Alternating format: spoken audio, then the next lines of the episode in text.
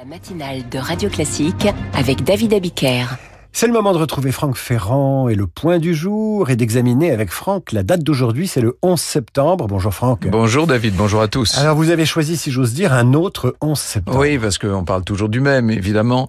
Et là, nous allons parler, si vous le voulez bien, du 11 septembre 1789, ce jour des débuts de la Révolution où sont nées les notions politiques de droite et de gauche. Ah. Ce jour-là, les députés de l'Assemblée constituante débattent du veto royal. Alors, c'est tout naturellement que se forment deux groupes sur le sujet, ceux qui sont pour le veto et ceux qui sont contre.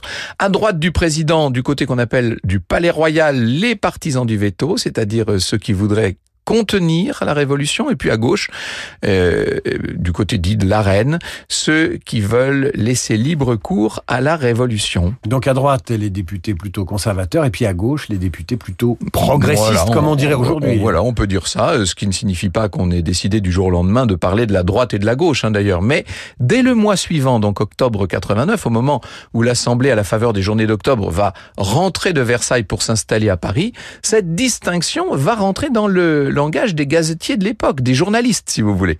Alors, vous savez que dans les mois et les années qui suivent, la Révolution va évoluer. À droite, on pourra bientôt ranger les Girondins, à gauche, les Montagnards, qui, comme l'indique leur nom, siègent sur les plus hauts gradins de, de l'Assemblée.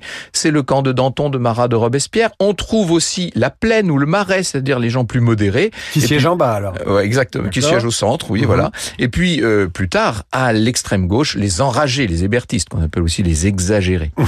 Le terme de gauche et de enfin les termes de gauche et de droite sont nés à ce moment-là. Ils vont s'affiner avec le temps. Il faudra attendre notre époque pour qu'ils soient remis en question. Vous savez qu'aujourd'hui, les vraies lignes de partage politique ne sont peut-être plus vraiment, ou en tout cas plus seulement, entre la droite et la gauche. En tout cas, vous restez là où vous êtes dans ce studio. Vous avez votre place. Elle est centrale. On vous retrouve à 9h05 pour Franck Ferrand raconte.